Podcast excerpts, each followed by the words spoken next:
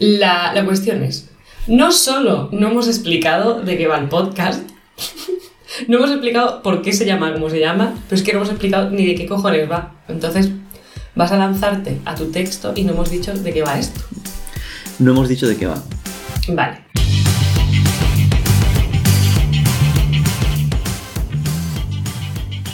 Y hoy, que es el primer intento, que a lo mejor no se pasa de ser intento a ser definitivo, te toca a ti contarme qué te has leído y, y a ver qué sale de ahí. Y te lo voy a contar. Y para eso he venido aquí. para hablar de mi libro. que no es mi libro.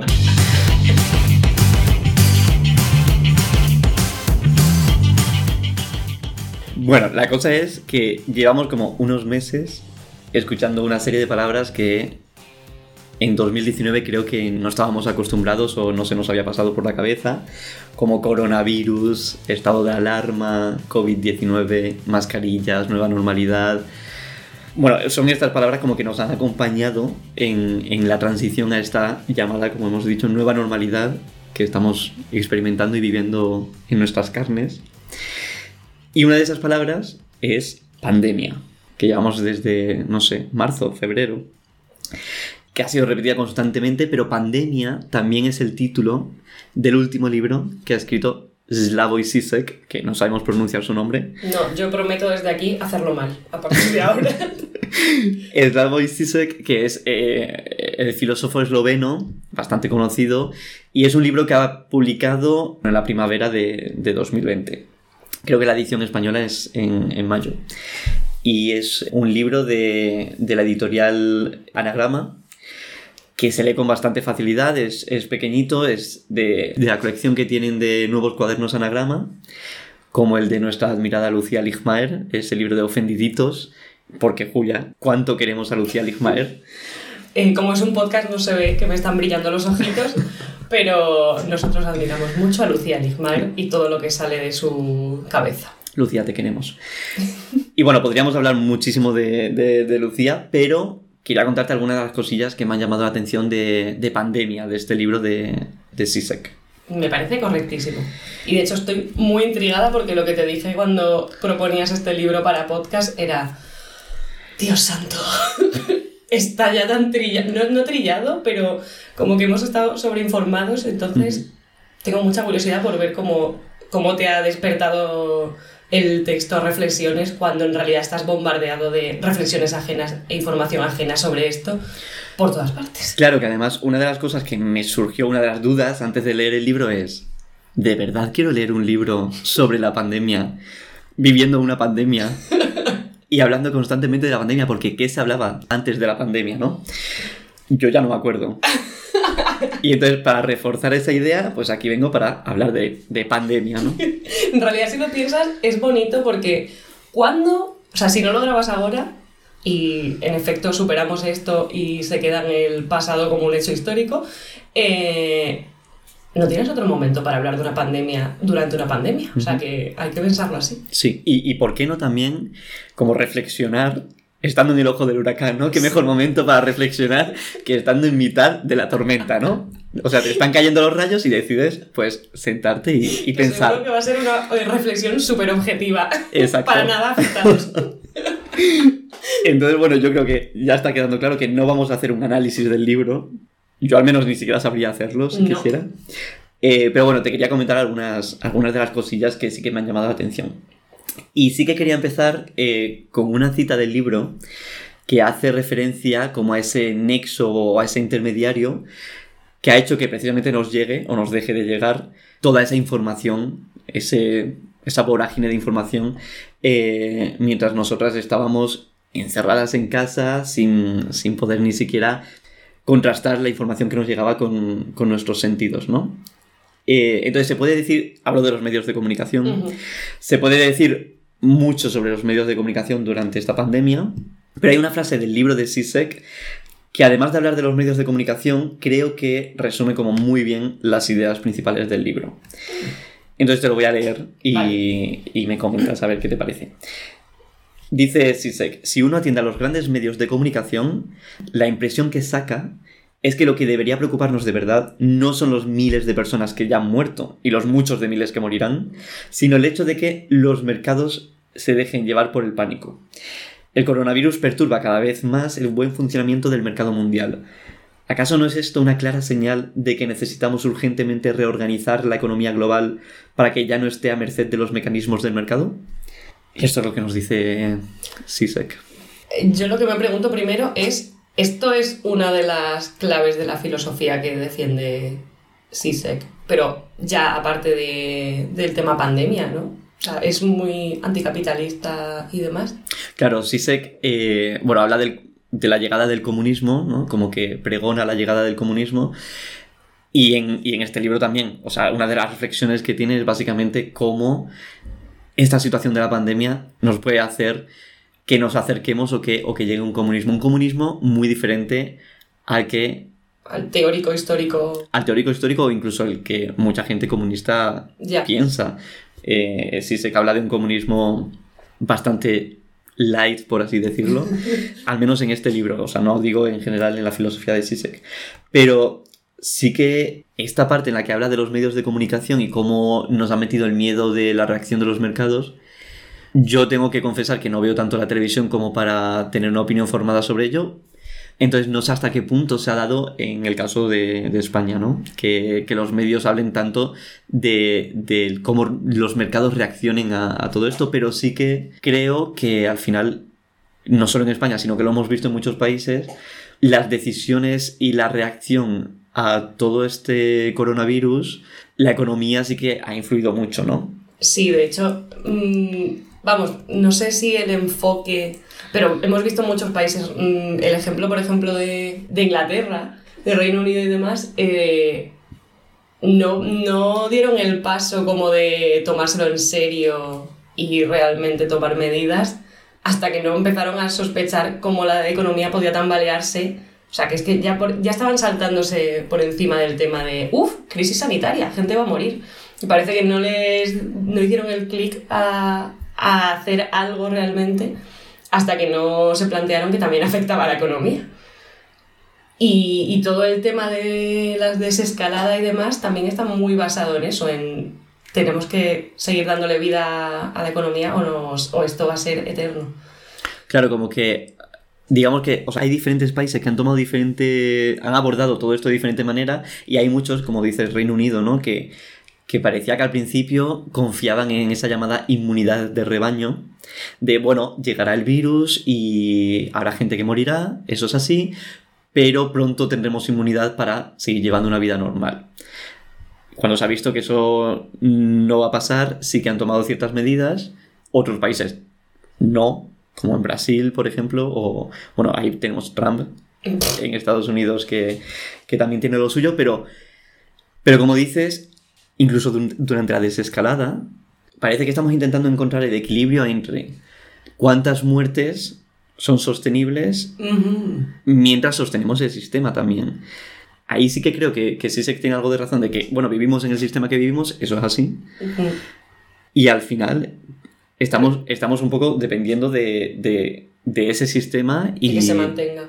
Es que creo que... Mm, creo que sí sé que está un poquito solo en la idea de que por esto suponer una crisis mundial que está afectando a tantísima gente, eh, precisamente la gente va a pensar, mm, me parece este un grandísimo momento para construir un nuevo sistema. O sea, creo que no, que la gente está desesperada en dame lo que tenía, o lo que más se acerque a lo que tenía antes, porque, porque no estoy yo para filosofar o, o proponer un modelo político nuevo o incluso es que hay gente que probablemente no está ni mirando a cómo ha afectado esto a distintos países, solo estás mirando a tu ombligo y diciendo socorro, socorro, socorro, salgamos de aquí.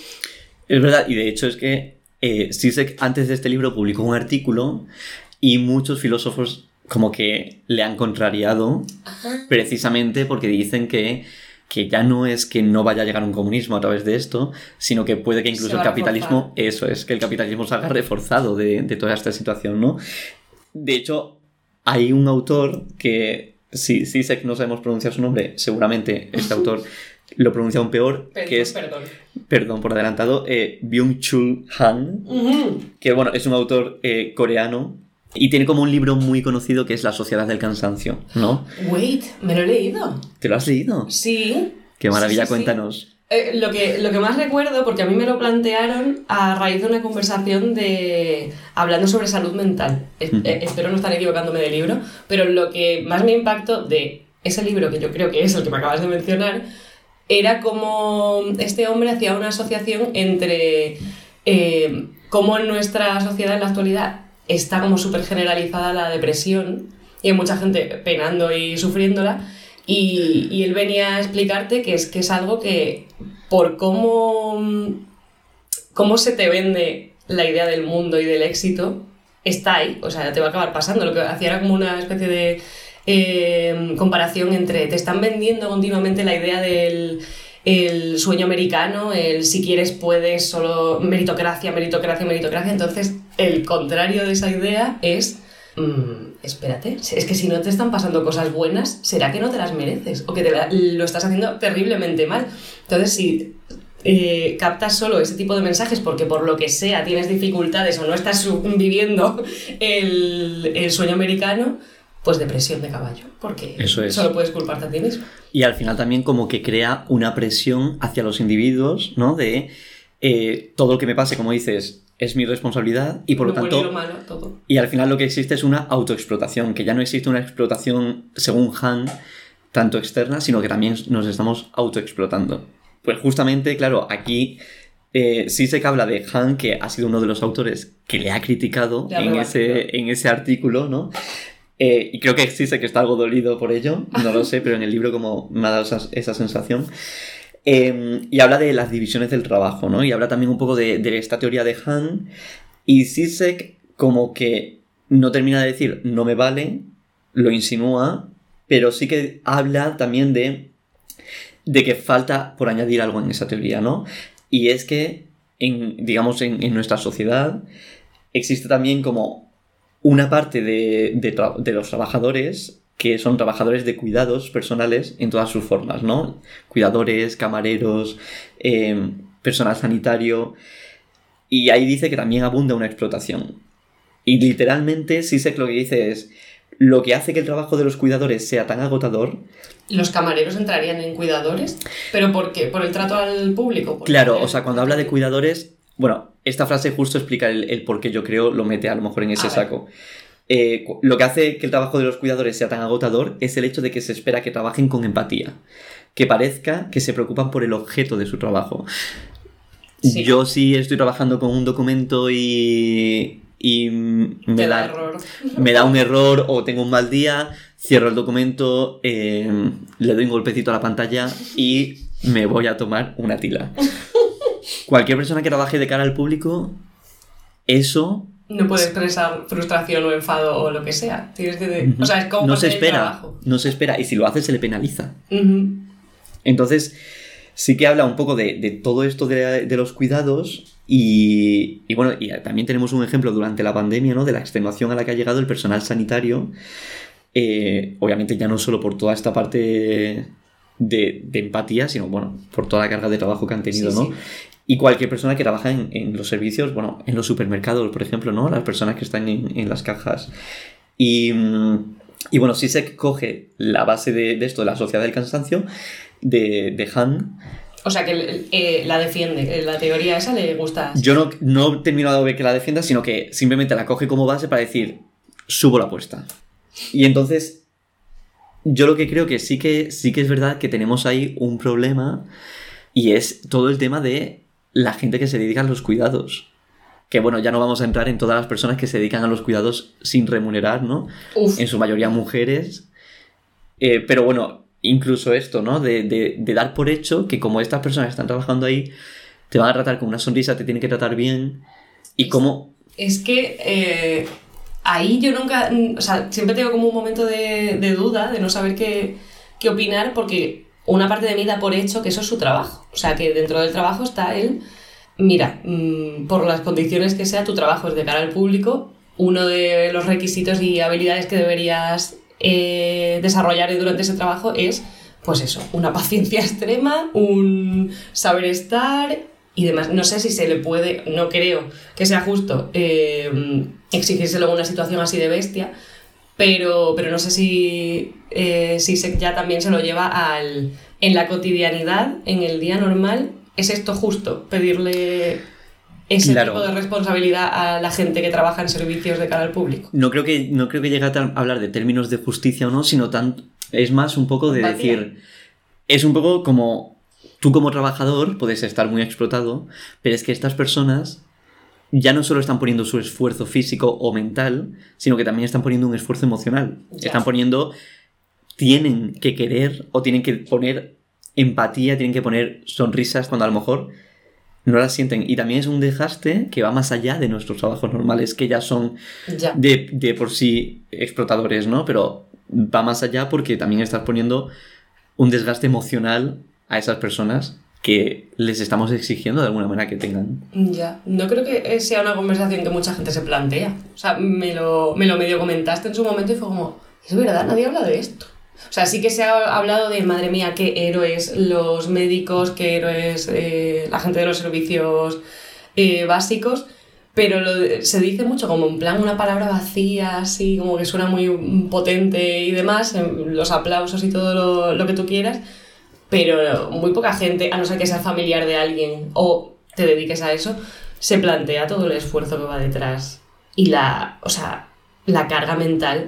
no creo que la gente que sea tan fácil como, pues eso, te has peleado con el ordenador, lo intentas tirar por la ventana, pero después con un poco de suerte vuelves a casa y desconectas. Esta gente no tiene, o sea, en ese tipo de trabajos no creo que haya mucho, mucho espacio para la desconexión. Claro, y además eso, justamente mucho aplauso y héroes, pero yo cuando vaya a mi consulta quiero que esté mm, sonriéndome y me trate bien, ¿no? Y es normal Obviamente no, se trata de decir eh, queremos que nos traten mal, sino que, también hay que entender un poco ese sobreesfuerzo de ese tipo de trabajos que muchas veces no nos planteamos, ¿no?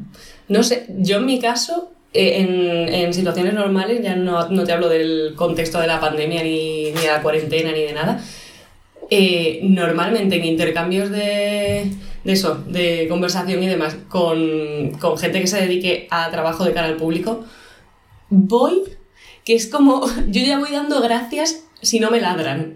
O sea, en el momento en el que tengo una sonrisita o un buen trato y demás, ya, mm, o sea, esa persona mm, entra en mi familia, bienvenida bueno, Julia, sea. Podríamos dedicar un podcast a tus anécdotas con los médicos y y, y, sí, el trato que has recibido en, Entonces, claro, valoras cualquier sonrisita, cualquier, cualquier buen trato, ¿no? Sí, pero entiendo que no es el tema. bueno, no, pero hablando de cuidados y hablando de, de, todo esto, si hay algo a mí que me gusta, voy a hacer un triple salto mortal. Salto mortal. Si hay algo que me gusta es un libro que mima y cuida sus fuentes. ¡Sorpresa! No se ha notado, ¿no? No se ha notado el, el salto que he dado. Bueno, pero es, es verdad, es que para mí como bucear en las referencias, en las notas al pie de un libro, es como una manera de, extender los límites de lo que está escrito físicamente en el libro, ¿no? ¿Cuántos libros habrás dejado sin terminar por irte al índice o a las notas al pie o a la bibliografía y empezar otro? O sea, problemas. Claro, o sea, al final es como que no paras de leer gracias a eso, ¿no? O sea, digamos que entiendes las bases sobre la que el libro se asienta. Y, sí que es verdad que a mí me pasa mucho de de repente ver una, una fuente o una cita y decir, bueno, me interesa muchísimo. Pausa y me, me lanzo al otro, ¿no? Y el caso es que estaba leyendo Pandemia y en un punto en el que Sisek habla de, de la novela de La Guerra de los Mundos de Wells. Ah. Y, y, bueno, como que, porque Wells, o sea, Wells no, Sisek habla eh, bueno, como que hace muchas comparaciones con novelas o con películas en muchos de sus, de sus ensayos. Entonces, de repente, leyendo sobre, sobre la guerra de los mundos en, el libro este de pandemia, veo ese faro numérico, ese super índice, ¿no? Que representa una nota al pie. Una nueva esperanza. y entonces, claro, me voy directo, ¿no? Y al seguir ese superíndice, esa, esa nota al pie, me encuentro, y aquí quiero hacer como una pausa porque me encuentro con que la fuente citada es ni más ni menos que la página en inglés de la Guerra de los Mundos en Wikipedia. Wikipedia, Wikipedia, Wikipedia. Pero Zizek no se queda ahí. o sea, cuando está hablando de, la obra de Han, ¿no? De, de, la obra de La Sociedad del Cansancio, que nos explicabas, se permite decir algo así y creo que por ahí va un poco el, el rencor que le tiene, ¿no? Por, la, la, contestación al artículo de, de Sisek. Se permite decir algo así como, he aquí un breve resumen de la obra maestra, mira, que he sacado de manera desvergonzada de la Wikipedia. O sea, creo que ha llegado el momento de abrir este melón. ¿Se puede usar la Wikipedia como fuente? ¿Dónde está el límite, Julia?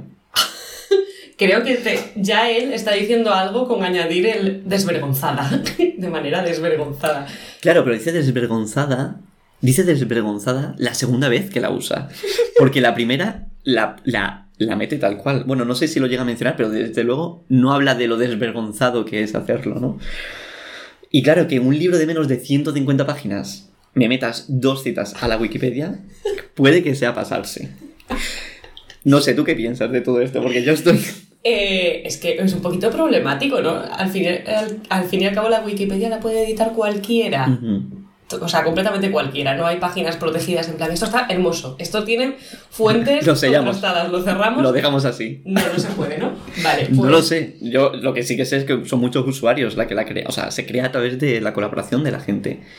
Es que yo entendería el recurrir a Wikipedia y después bajar y ver las referencias y, la bibliografía de la que ha salido el artículo. Ahí sí le, veo más potencial, pero directamente referenciar la, la, entrada de Wikipedia es un poquito... Claro, a ver, si es que la Wikipedia es sin duda una gran fuente. Lo es. Y tampoco, o sea, no vamos a negar eso, ¿no? No, pero también tiene sus cosas. Tiene sus cosas. ¿Quién estaba Puede que haya sido Lucía Ismael. O puede que no, pero yo quiero creer que sí. pero alguien comentaba, Lucía Ismael en mi cabeza, que, hay una grave eh, ausencia de mujeres. No, no de mujeres que editen en Wikipedia, sino de personalidades históricas mujeres. Que es como, perdona, o sea, con todo lo vasto que es Internet, de verdad no hay forma de que se cree un movimiento de inclusión de más mujeres. Entonces, Wikipedia reprobable.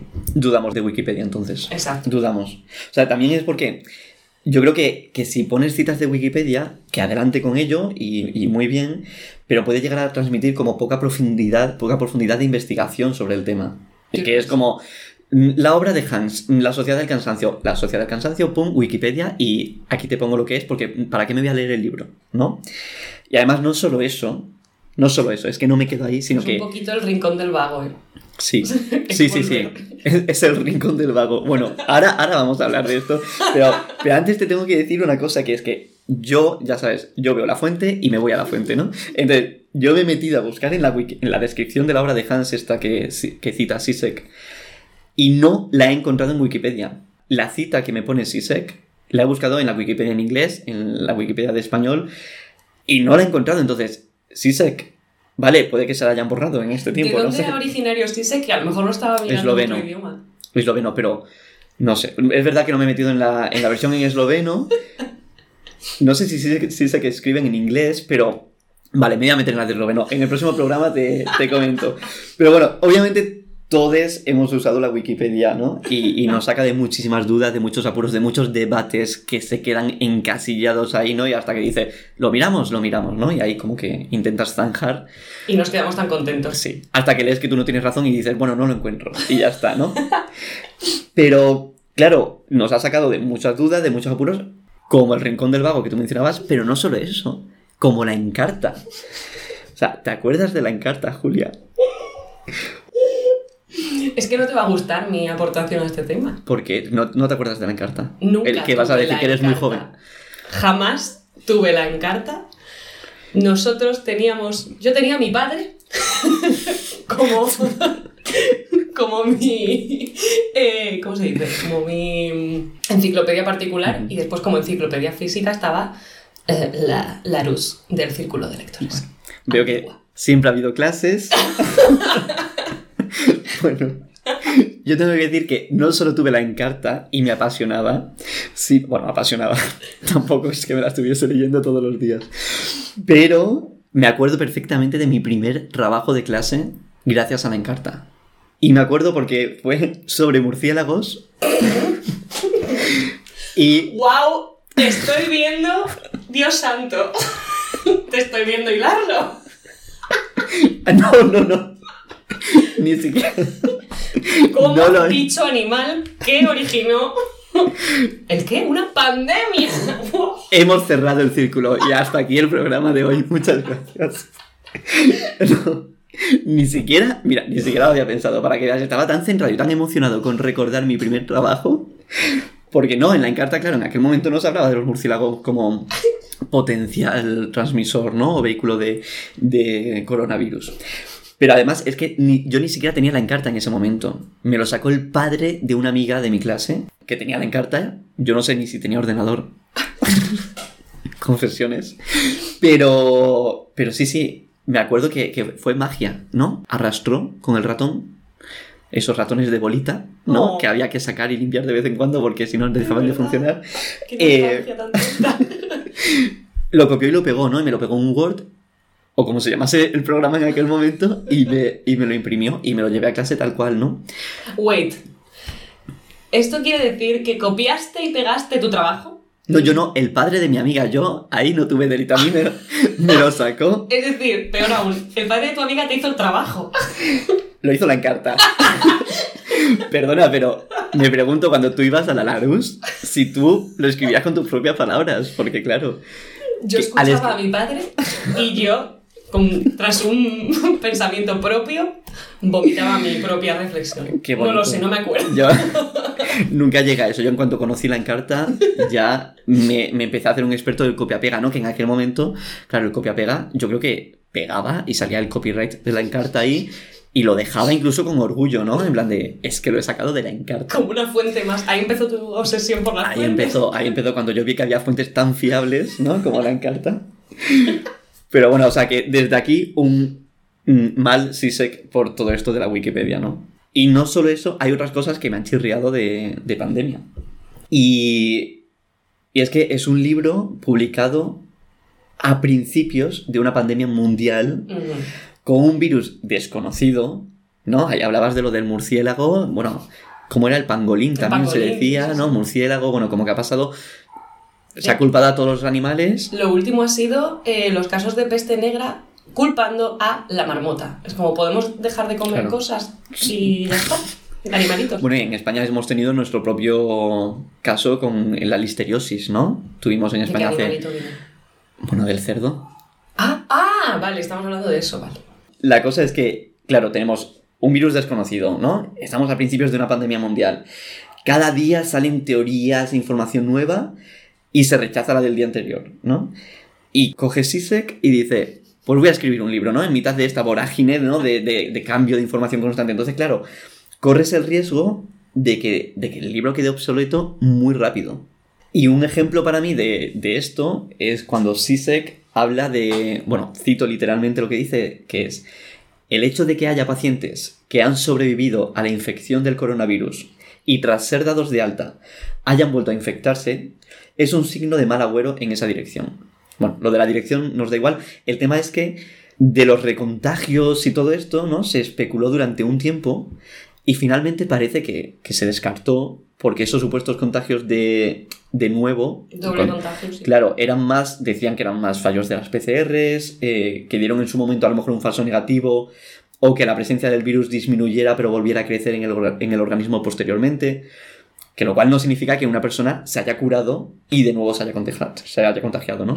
Al menos a día de hoy. Entonces, claro, bueno, que tú también tienes tu propio drama con esto, ¿no, Julia? Que te encontraste una historia. Nunca lo superaré. ¿Qué la te, verdad. qué te encontraste?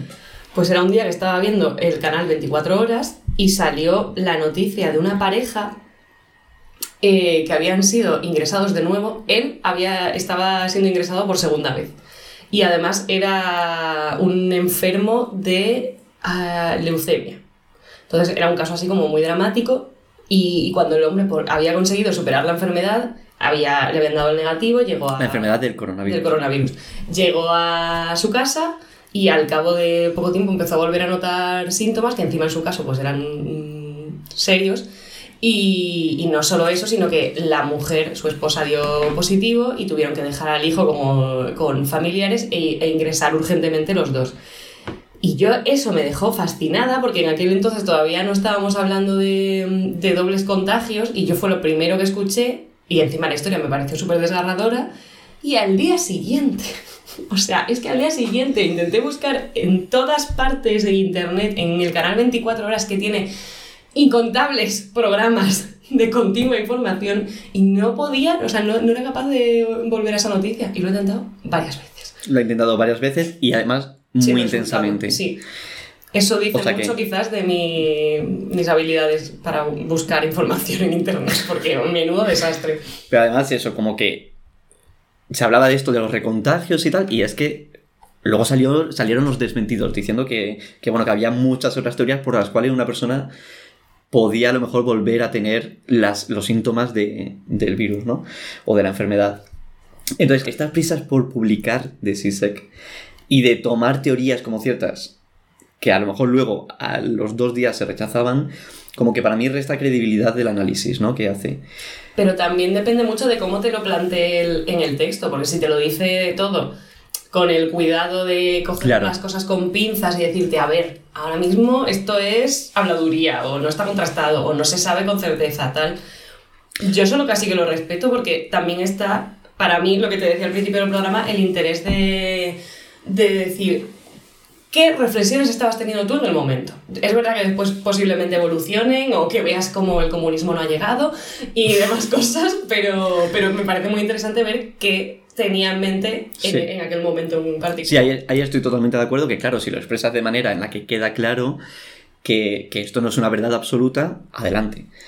Pero bueno, como que sí que parece que lo dice de una manera muy contundente y a mí me hace dudar. Y además es que también siento como que acaba un poco, sé que es diferente, pero como que siento que acaba un poco alimentando las especulaciones y se suma de alguna manera a todo este fenómeno de las fake news, ¿no? Que nos ha acompañado, bueno, nos lleva acompañando un tiempo, pero durante toda esta pandemia, como que también ha cobrado especial relevancia, ¿no?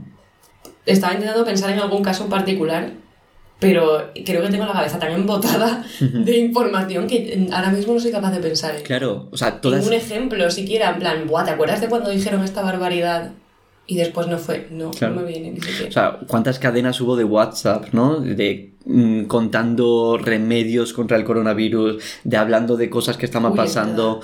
Incluso se decía que iban a tirar eh, algo con aviones. ¿Ah, sí? Que iban a fumigar. Seguro que eso se suena poco en la época en la que la gente decía que había marcianos también por aquí. Bueno, claro, es que, es que como creer las fake news es un trabajo muy duro porque tienes que estar encerrado en casa mientras fumigan con aviones esto porque al final lo que están haciendo es... Eh, pues no sé, no sé lo que no, no, me acuerdo lo que querían hacer con estos con este líquido que tiraban, pero a la vez tienes que salir porque tienes que tirar esas antenas del 5G, ¿no?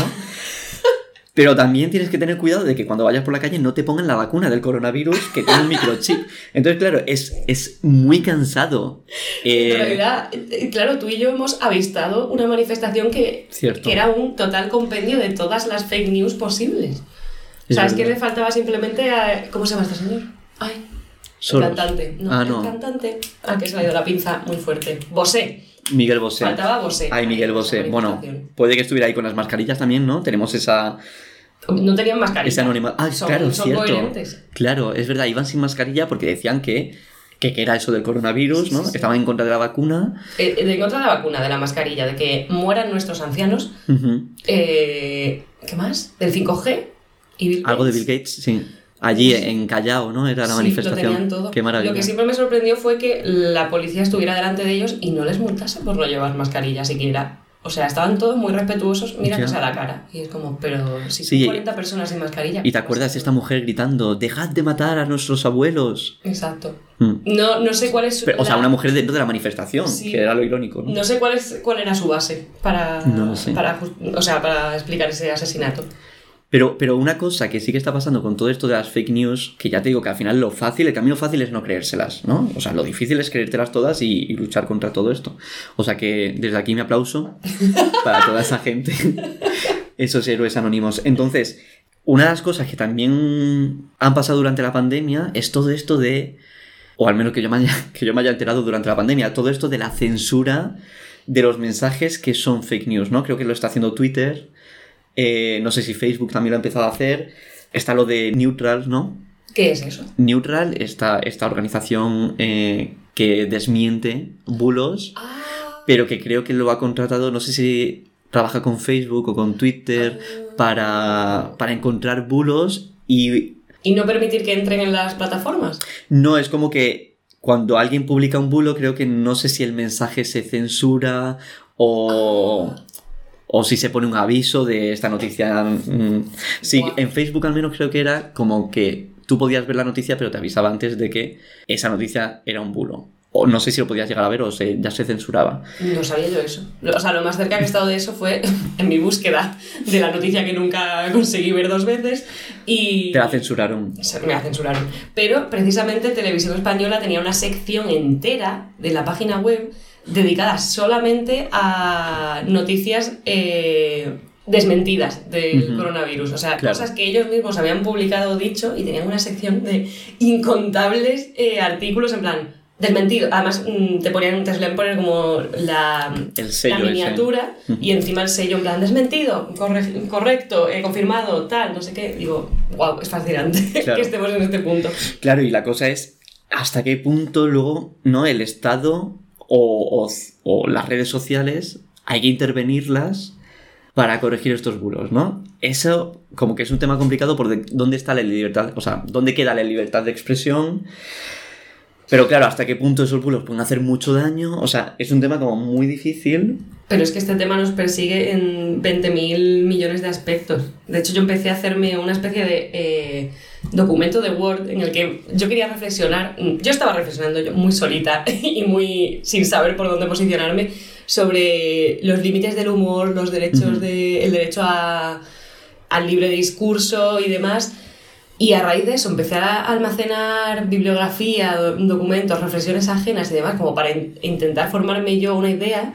Y al final es que es, es, que es complicadísimo. Es, me parece del mismo nivel de, de, de complejidad que, que toda esta, el fenómeno del- de la cancelación de la gente y demás. Es como, vale, sí, o sea, hay mensajes y actitudes reprobables y que estaría bien llamar la atención o intentar que se eviten y demás, pero como intentes poner como remedio algo que sea extremadamente censurator, no sé ni siquiera si esto es una palabra que exista, eh, o restrictivos, como... Claro, bueno, de la cancelación yo creo que vamos a tener que hablar porque es un tema muy, muy complejo. La cosa es que eh, hay, hay una parte del libro en la que se habla un poco de el Estado censurando, y creo que en realidad es extrapolable esta idea, a, ya no al Estado, sino a las redes sociales que usamos o, o a las comunidades, ¿no? Dice que el principal argumento contra la idea de que el Estado tiene que controlar los rumores para evitar el pánico es que este mismo control propaga la desconfianza Ya. y crea aún más teorías conspiratorias. Entonces, Sisek lo que dice es que solo una confianza mutua entre la gente corriente y el Estado puede impedir que esto ocurra. Y yo creo que esto también es extrapolable. Utopía. Claro, porque en el momento en el que Twitter o Facebook se pongan a censurar con buenas intenciones o no y de quizás censuren contenido que sea censurable, la gente puede que empiece a dejar de confiar en esas redes y entonces Ya. busque unas alternativas que pueden ser incluso peor. Entonces, es un tema que me parece muy interesante y que Es que no sé, pero eh, con todos esos debates, si bien es como. Es que no puede, no puede haber total libertad para discursos de odio o, Claro. o cosas graves como estas fake news que pueden afectar a la salud de muchísima gente.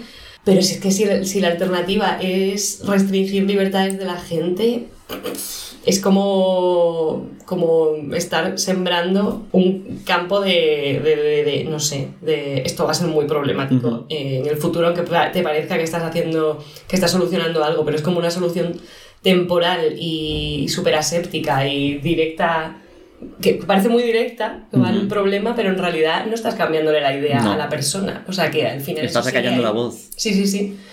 Claro, yo creo que también va un poco en línea, o sea, es paralela esta idea a la que hablábamos antes de el virus y la economía, ¿no? De dónde está el equilibrio, cómo podemos encontrar una cosa u otra. Pues aquí también es cómo podemos encontrar el equilibrio entre que no haya mensajes que inciten al odio, pero a la vez que bloquear esos mensajes no provoque una reacción aún peor. Ya, yo cuando lo reducía en la conversación de los límites del humor, intentaba llegar a una conclusión que era, mm, tú tienes la libertad total de decir las barbaridades y chistes que tú quieras.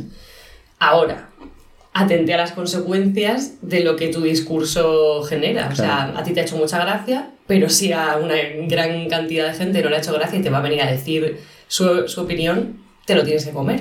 O sea, la respuesta no es, no puedes hacerlo, la respuesta es, mira a ver qué es lo que recibes a cambio. Pero claro, ahí ya entramos también en la parte de la cancelación y la, lo violenta que se está volviendo la gente con algunas causas. En plan, esto es reprobable, vamos a atacar a esta persona, pero mm, de una forma brutal y sin límite y sin ningún tipo de empatía. Y es que a lo mejor estás creando un monstruo también. Y también yo lo que creo es que una cosa que no se tiene muchas veces en cuenta en esto es la proporcionalidad.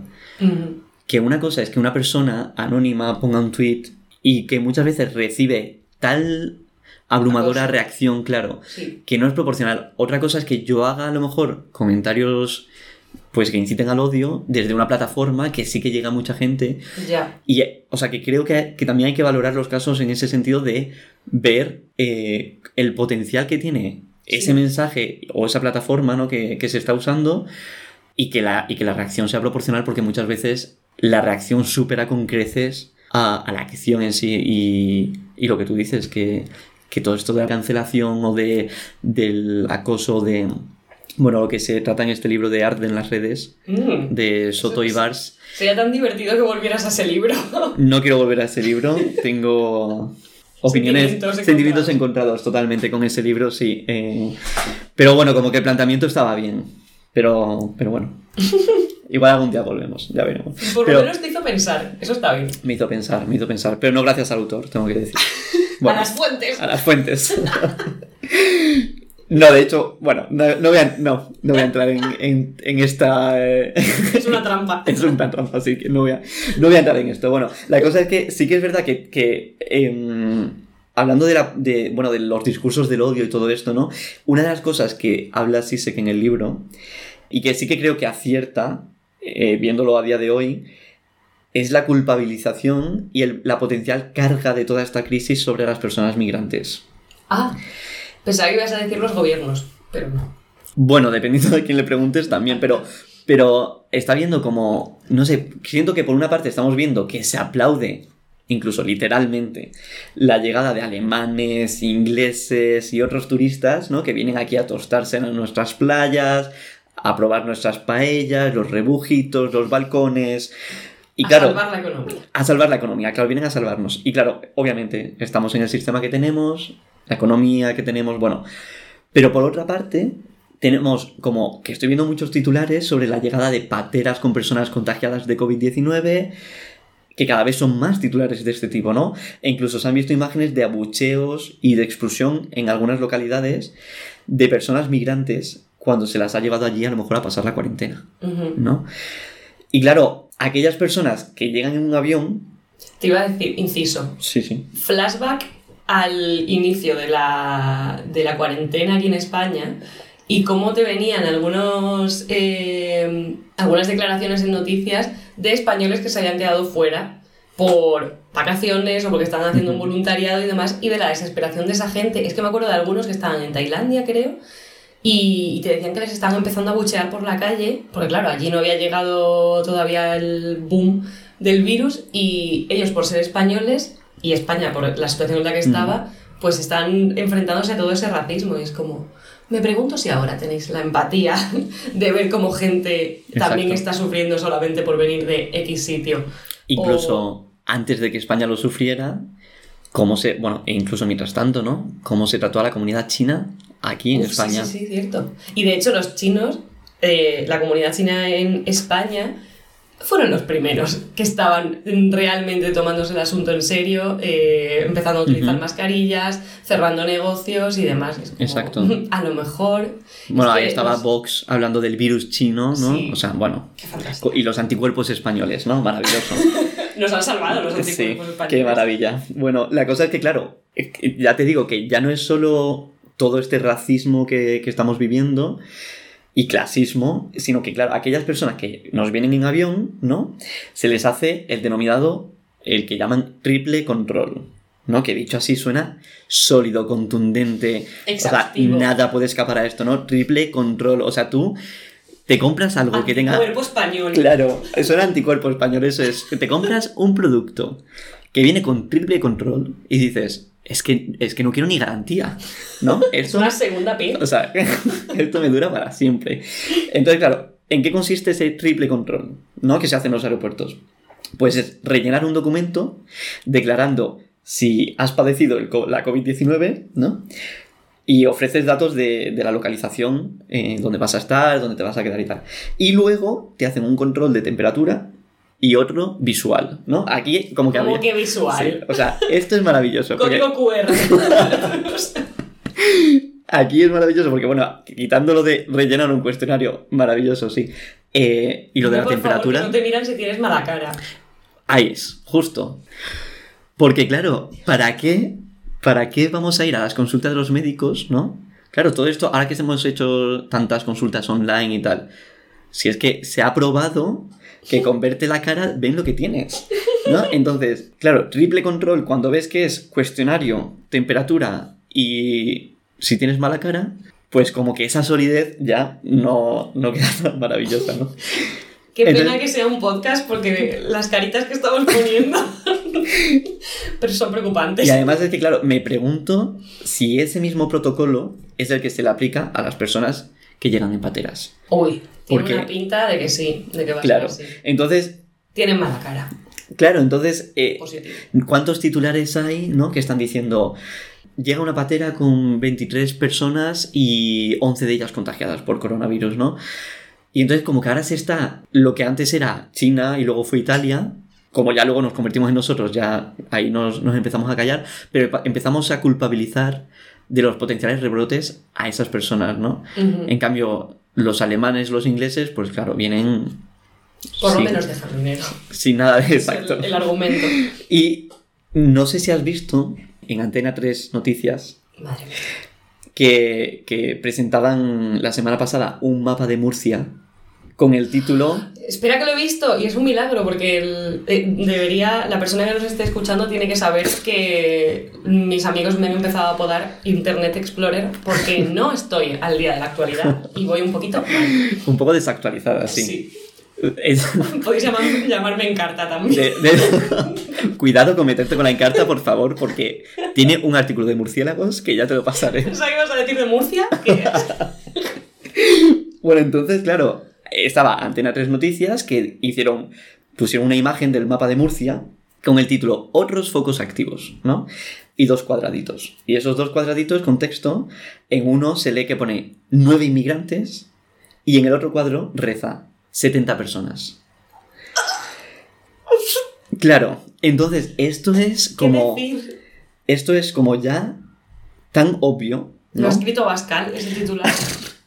o sea, es como tan obvio que, se ve hasta al punto al que estamos llegando y creo que cuando sí se habla de, que se pueda culpabilizar a las personas migrantes, estamos viviéndolo. Es terrorífico. Y nada sorprendente, por otro lado, también. No, no, totalmente, claro. Y, la cosa es que... No hay que ser sisek para saber que esto iba a pasar. y la cosa, bueno, también ahí habla ahí habla Zizek que ya no es solo en cuanto a esa falta de solidaridad, ¿no? Sino también lo que se ha dado de eh, cuántos países, lo que decíamos de decir la inmunidad de rebaño, dar por hecho que mucha gente va a morir. Y al final esa falta de cuidados sociales, ¿no? Entre nosotros y nosotras. Eh, y nosotros. Eh, el, hecho de, el hecho de no tener esa consideración hacia las personas que por el motivo que sea vayan a, a tenerlo más difícil, ¿no?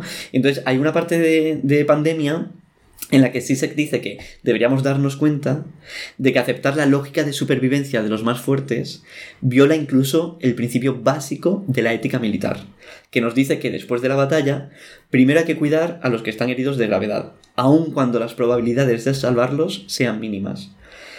Entonces Sisek dice que nuestro primer principio debería ser no economizar sino dar asistencia incondicional sin reparar en gastos a aquellos que las necesitan para permitirles sobrevivir. Entonces... Qué paradójico eso de... Em, que hasta... ¿Cómo lo has llamado? En... Ética militar, creo. Ética militar, sí. O sea, nos han vendido en medios todo el tema del coronavirus como una guerra contra el virus y después resulta que en la, en la ética militar lo primero que, a lo que tendrías que recurrir es a las personas que están más débiles para salvarlas. Yo ya te admito ya mismo que no tengo ningún conocimiento militar para saber si esto es verdad o no. Sisek no puso, no puso ninguna referencia, no había superíndice en la parte de ética militar, lo cual me duele, pero eh, aunque no lo fuera, aunque no fuera cierto, ¿qué es esto de economizar la salud? O sea, basta ya y se ha hecho bueno, durante mucho tiempo se ha hecho y se ha denunciado, pero es que hemos visto las consecuencias, ¿no? Y hemos visto cómo la reacción, bueno, con todo esto de las residencias de, es que lo de, las ancianos. es ese ejemplo elevado a la máxima potencia, porque al final lo que las órdenes que se pedían eran en plan, es que no nos traigáis a más gente. Pero claro, también ahí mm, no es que estés como la señora de la manifestación, no es que estén matando a nuestros ancianos, o eso creo sino que es que no hay alternativa, es que hay colapso. Es como, de verdad que ya no damos más abasto.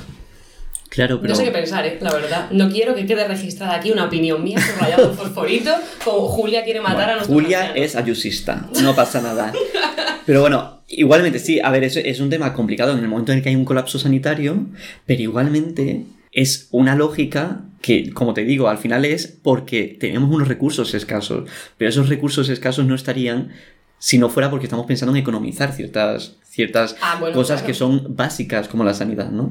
Sí, sí, sí, sí. De hecho, ahí puedes volver a intentar retomarlo con el pobre Sisek proponiendo otro modelo y otro sistema, en plan, ah, ah, a lo mejor si tuviéramos otro tipo de sistema, no, no nos veríamos así. Claro, y además, bueno, hay una cosa que tú has dicho también que, que menciona Sisek, que es todo este belicismo, ¿no? De cuando hablamos del coronavirus, que Sisek dice, aunque hacen falta medidas de guerra, me parece problemático el uso de la palabra guerra para nuestra lucha contra el coronavirus. El virus no es un enemigo con planes y estrategias para destruirnos, y no es más que un estúpido mecanismo que se autorreplica. Y claro, es que, es que los virus... Yo debo decir que el tema de belicista, o sea, el vocabulario belicista, no me parecía, o sea, como que no acabo de verle lo muy, muy, muy problemático o sea, lo vería problemático si estuvieran, pues eso, defendiendo el este virus chino que hay que acabar con él porque tal. Ahí lo vería mucho más problemático, pero no, no acabo de ver por qué es hasta ofensivo eh, hablar de los médicos son héroes, que en realidad en realidad sí que lo entiendo, o sea, lo entiendo perfectamente, porque estuve en la consulta de mi fisio hace una semana y el pobre hombre, que era un rayo de luz y de alegría y esperanza antes de la pandemia y ahora estaba el pobre un abrazo desde aquí a tu físico. Un abrazo para él, porque encima no me sé su nombre, pero se merece el cielo. Eh, pero ahora el pobre hombre estaba apagadísimo y lo que me decía, con los ojitos brillantes y la mascarilla delante, era, es que esto es mi trabajo. trabajo. Claro. No, y mi trabajo, de hecho, no es salvar vidas. Yo soy fisio y estaba haciendo aquí triaje. Ese no es mi trabajo. Claro. Y, pues entiendo toda esa frustración de ¡Buah, héroes! Ya, es que yo no tendría que estar haciendo esto. No, y que también a lo mejor se podría usar un vocabulario mucho más humano, menos de guerra, menos de violencia, cuando en realidad estamos intentando. O sea, es, creo que ahí sí, sí que tiene razón que, que el virus no es. no representa nada inteligente. Es que los virus, científicamente, ni siquiera se consideran seres vivos. O sea, hay un debate en la ciencia, pero, o sea, en general no se consideran seres vivos. El coronavirus es una especie de. El coronavirus, bueno, los virus son una especie de zombie que se autorreplica. Entonces, si vas a hacer comparaciones y quieres hacer juegos metafóricos, adelante, pero entonces hazlo con un Walking Dead. Ah, claro. Pero no lo hagas con Vietnam o la Segunda Guerra Mundial. Vamos a hablar de Walking Dead y me parece perfecto. Es que creo que dice mucho de cómo tienen que recurrir a conceptos de guerra para expresar unión. En plan, mira, si no tenemos un enemigo, si no hay uno, uno opuesto contra nosotros, no vamos a dejar de, pelearnos entre nosotros. Entonces, eso por fin aporta unidad y tienes esta cosa contra la que ir. Claro. Es, muy autoexplicativo lo de Bueno, en España se ha, visto, se ha visto la unión, ¿no? De políticamente hablando en España. Y claro, todo este tema, claro, yo también creo que va mucho todo este discurso político en la búsqueda de un enemigo externo que a veces se convierte en el virus, a veces parece que son las personas migrantes o, bueno, lo que toque, ¿no? En el momento. Y justamente en eso de estar todos juntos o en, en algo, Sisek también menciona, literalmente dice, que ahora circula una nueva verdad. Puesto que estamos todos juntos en esta crisis, deberíamos olvidarnos de la política y trabajar al unísono para salvarla. Es una idea falsa. Es ahora cuando se necesita la verdadera política. Las decisiones acerca de la solidaridad son eminentemente políticas. Yo sí que creo como que todo, todo es político, ¿no? Bueno, y como muchas veces los discursos esconden muchas intenciones y ahí ya pues sí que creo que todo el tema de, por ejemplo, las residencias de ancianos, pero también la culpabilización del 8M, de como foco de contagio del coronavirus, todo esto al final como que desune y por otro lado se está buscando esa unión diciendo olvidémonos de la política, vamos a salir adelante y tal. Pero es que la política forma parte del día a día, o sea, no podemos olvidarnos de ella y en especial en un momento de crisis como esta, ¿no? Ya. Ahí está la consecuencia de qué es lo que pasa en otras crisis con ciertas medidas como la... Los recortes y... Claro. Yo creo que es que mm, dice también mucho de nosotros el cómo el ser solidario se considera como un plus. Es como si, como cuando te dicen lo de ¿quieres marcar la crucecita para la iglesia? ¿Quieres hacer este añadido? Que todos queremos hacerlo. Pues todos, todos queremos hacerlo. Eh, pues es como si también te ofrecieran en plan, ¿quieres, aparte de ser una persona política y, y con ser alguien más en este sistema y en esta sociedad, ¿quieres aparte ser solidario? No es como deberíamos partir de esto y trabajar todos al unísono, no, es como un plus que alguna gente tiene. Y pues eh, muy bien, muy de valorar. Héroes. todos héroes. Sí. Todos héroes. claro, sí, sí. Bueno, además es que eh, ya esto, todo esto de, de cualidades durante la pandemia otra cosa que como que se nos ha pedido de una manera más o menos indirecta o que al menos mucha gente creo que hemos sentido es la necesidad de crear. Uh. Parece que siempre nos estamos quejando de falta de tiempo y ahora estando encerrados en casa no teníamos excusa. O sea, si no haces algo es porque no quieres. Entonces tenemos que leer, tenemos que ver películas, tenemos que retomar el contacto con cada persona de nuestra vida. ¿Te acuerdas de aquel amigo de segundo de la ESO que se mudó a Canarias a vivir y que era muy amigo tuyo, bueno, pues os habéis reencontrado y habéis hecho Skype. Y claro, mientras muestras las cosas, además, ¿qué estás haciendo al mundo? Porque no solo se trata de... ¿Qué estás aportando? Claro, no solo se trata, se trata de que hagas muchas cosas, sino que además muestres que lo estás haciendo, ¿no? Tienes que estar no solo generando más contacto con la gente mientras estás en casa y además no morir digitalmente publicando las cosas que estás haciendo, o sea, te haces una captura del Skype y la subes, que lo hemos hecho. Lo hemos hecho. Lo hemos hecho, es así.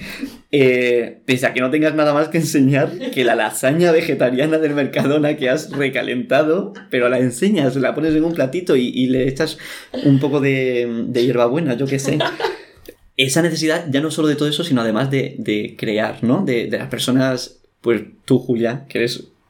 Pero a ver, yo diré que es que parece que cada tema, microtema que sale referente a la pandemia, eh, genera todo tipo de discusiones. Porque es verdad que la gente que se ha mostrado súper creativa y, yo qué sé, que ha tenido inspiración y demás, pues provoca conversaciones de, oye, pero estás sentando un estándar que, al que a lo mejor no todos podemos eh, no podemos alcanzar porque, oye, pues salud mental y demás. Yo creo que en mi círculo... También se hablaba de como que estaban aportando arte gratis, ¿no? Y como que también, se criticó eso, Ocasiona otra conversación que es, ya, muy bien. Ahora es cuando valoráis el arte y la cultura y demás, ¿y qué pasa después? Y cuando la gente de estos sectores se, se reúne para mm, pedir ayudas y demás, no, eso ahí ya no, allá la cultura mm, que pasa a un tercer nivel.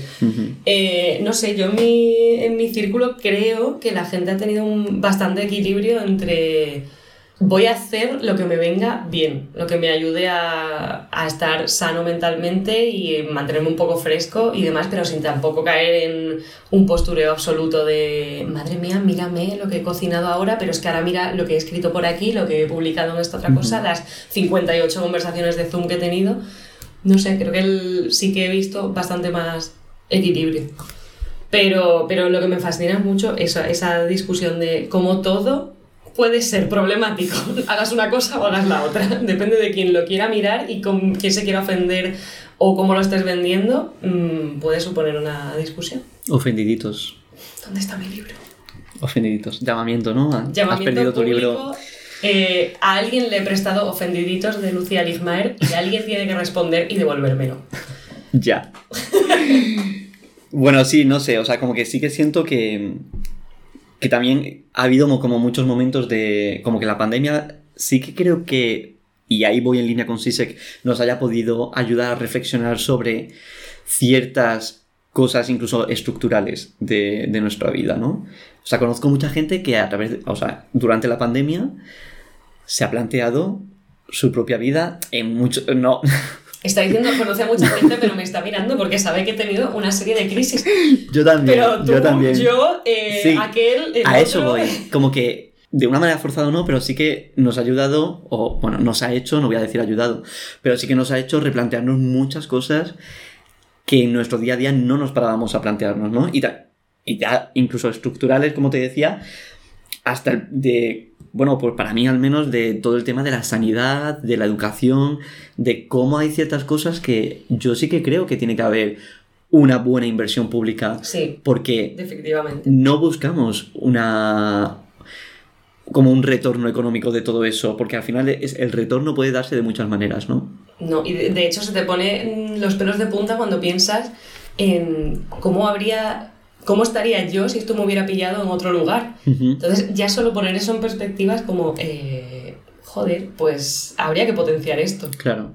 Y ahí también, por ejemplo, Sisek lo que dice es que reflexionar sobre el triste hecho, ¿no? De que necesitamos una catástrofe para ser capaces de repensar las mismísimas características básicas de la sociedad en la que vivimos, ¿no? Porque Sisek habla mucho de que no está vendiendo la pandemia como una oportunidad de oro para que llegue el comunismo, sino que pese a la catástrofe, sí, lo está haciendo, sino que pese a la catástrofe, y qué irónico que tenga que suceder esto para que exista la posibilidad de que algunas cosas sucedan como en Reino Unido, que se nacionalizaron algunas, mm. algunas cosas, o en Estados Unidos también incluso se habló de, de, bueno, no sé, creo que se ha hecho, ¿no? Dar dinero a los ciudadanos. Bueno, la cosa es que, como que sí que creo que, que si pudiera servir y creo que ahí también lo, lo menciona Sisek, si pudiera servir para que después de todo este trauma eh, podamos repensar un poco todas esas estructuras que tenemos y, mejorarlas, pues bueno, al menos podemos sacar algo positivo de todo esto. Yo, como pesimista de libro que soy, eh, pesimista de libro, qué buen nombre.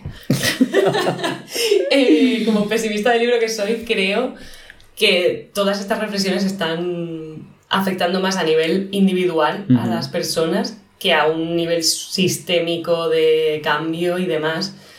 Lo que sí que puedo es intentar estirar mi optimismo hacia eh, organismos como la OMS, sí que van a tener que, bueno, creo yo, espero, deseo que a raíz de esto se establezcan unos protocolos muchísimo más serios y eso llegue a, a poder ser a todos los países posible. Pero hasta ahí llegan mis... Hasta ahí puede llegar tu optimismo. Sí, ya. Bueno, conociéndote, wow. wow. Bastante lejos. Eh, sí, a ver, yo lo que creo es que espero que nos dure esta reflexión individual, que hasta por lo menos cuando, cuando el personal sanitario empieza a salir a la calle para reclamar ciertos derechos y ciertas condiciones y que estemos ahí apoyando.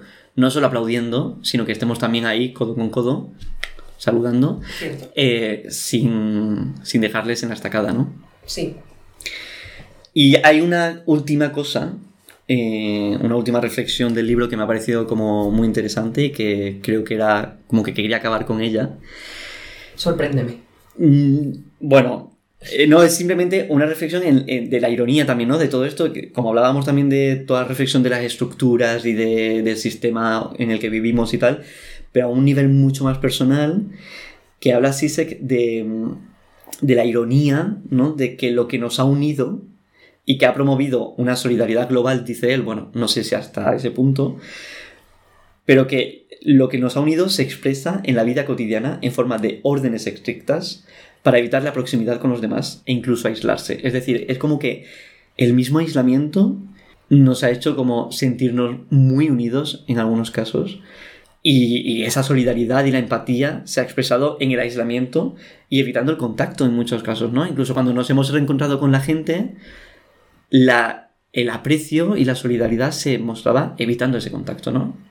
Es todo muy paradójico. Yo sé, una de las frases que más he repetido durante toda, la, toda esta crisis es que el, el virus y sus efectos en la sociedad parece guionizado por alguien. O sea, es que es todo como un muy cerrado, muy perfecto, muy... Esto es lo que... O sea, es un virus que te va a implicar estar solo, pero la solución a estar solo es conectar más que nunca. O sea, es como que todo tiene su, su opuesto en, en, cuanto a, a significados y, e ideas y me parece... Opuestos complementarios. Sí, sí, sí es, no sé, es muy fascinante, porque es que de verdad me parece que alguien lo hubiera orquestado. Pero no soy yo, no pretendo darle motivos y argumentos a la gente de las fake news. Ni estamos romantizando el aislamiento. horrible. Horrible, no queremos más. No más. Va a volver a pasar. Va a volver a pasar. Es mi pesimismo. Bueno, ¿para cuándo crees que vamos a tener de nuevo un confinamiento, Julia? Tú, eh. como persona informada, Internet Explorer. Yo basándome en lo que me dijo mi queridísimo Fisio, este otoño vuelve. Este otoño, pero vaya, que ya hay algunos focos que están siendo un poquito preocupantes. Y yo pensaba que eso no iba a llegar hasta más adelante. Mira, estaba siendo optimista. Mira, para una vez, ¿eh? Qué rabia. Sí, yo creo que, yo creo que nuestro próximo confinamiento no se va a basar en el número de contagios, sino que se va a basar en la temporada baja. Cuando termine la temporada alta, creo que dirán, vale, ahora ya sí, se nos está yendo de las manos, eh, vamos a cerrar, ahora ya que la economía la hemos medio, bueno, arreglado no, obviamente, pero que al menos hemos tenido algún ingreso, no lo sé. Ya veremos, aquí queda, aquí queda dicho. Ya me iba a ir a la romantización, al, bueno, hemos pasado por esto, pero mira qué hermoso libro te has leído y qué grandísima reflexión, pero es que me parece que estamos rozando, estoy rozando la romantización de, de esta idea. Pero bueno, en general el libro, ¿cómo, ¿cómo valorarías la lectura? Yo creo que es muy interesante y creo que es bueno leerlo en medio de esta vorágine, ¿no? Como hemos dicho antes, mm, creo que sí, se como que recicla muchas de sus ideas y las, a veces las mete un poco con cazador. Bueno, es lo que esperaría de un filósofo que te está contando su punto de vista. Sí, supongo que sí. Y, y, creo que, bueno, es un libro que se lee muy fácil, entonces yo sí que, sí que creo que es interesante y que, y que se lo lea a la gente y que nos comente, que nos diga qué piensa, porque... Además tiene potencial de relectura. Exacto. De, ver cómo lo, cómo lo interpretas pasado esto. Eso es, como una lectura durante y una lectura, una lectura post. Me parece correctísimo. Bueno, Julia, ¿qué te estás leyendo? Me toca a mí. Pues ahora mismo me estoy leyendo... Eh, no sé cuál es la traducción exacta en español, pero el título es Whose Story Is This? de Rebecca Solnit, em, que son una serie de artículos de perspectiva feminista sobre cómo Estados Unidos está eh, viviendo un, auge del feminismo de aquella manera. Y, su interseccionalidad con, con, temas de raza, de política y demás está siendo bastante interesante, pero sí que me parece un poquito inconexo quizás. Pero bueno, no voy a entrar a valorar. Bueno, igual no lo traes, igual no, no sabemos. Igual no, no lo sé, estoy pensando. Vale. Valorando cuál será el próximo. No quieres saber qué libro me estoy leyendo yo. Es verdad, que claro, que has empezado otro después de pandemia. ¿Cuál sí, es? pandemia ya me lo terminé y ahora me estoy leyendo eh, La invención de la naturaleza. Ah, claro. Eh, el nuevo mundo de Alexander von Humboldt, que es el subtítulo y habla un poco de Alexander von Humboldt, que es un señor burgués que a finales de 1800 se dedicó a viajar por el mundo y a, y a hacer sus propias teorías sobre la naturaleza que son muy interesantes y que es un libro, es una biografía básicamente, pero de una persona que yo no conocía y que me parece que es una persona súper relevante y sí que es bastante conocida en, algunos ámbitos, o sea que está siendo, está siendo una lectura amena. Tiene potencial de, que sea carne de programa. Tiene potencial. Tiene potencial, tiene muchas reflexiones que no tienen nada que ver con el libro, que, que me están haciendo pensar. O sea que iremos viendo. Genial, pues dejamos ahí la promesa. Bueno, pues nada, un placer hablar contigo. Espero que podamos grabarnos, grabar más cara a cara. Si no, bueno, pues pantalla de por medio. Pantalla por medio o cara a cara. Nos vemos próximamente a ver qué libro me traes.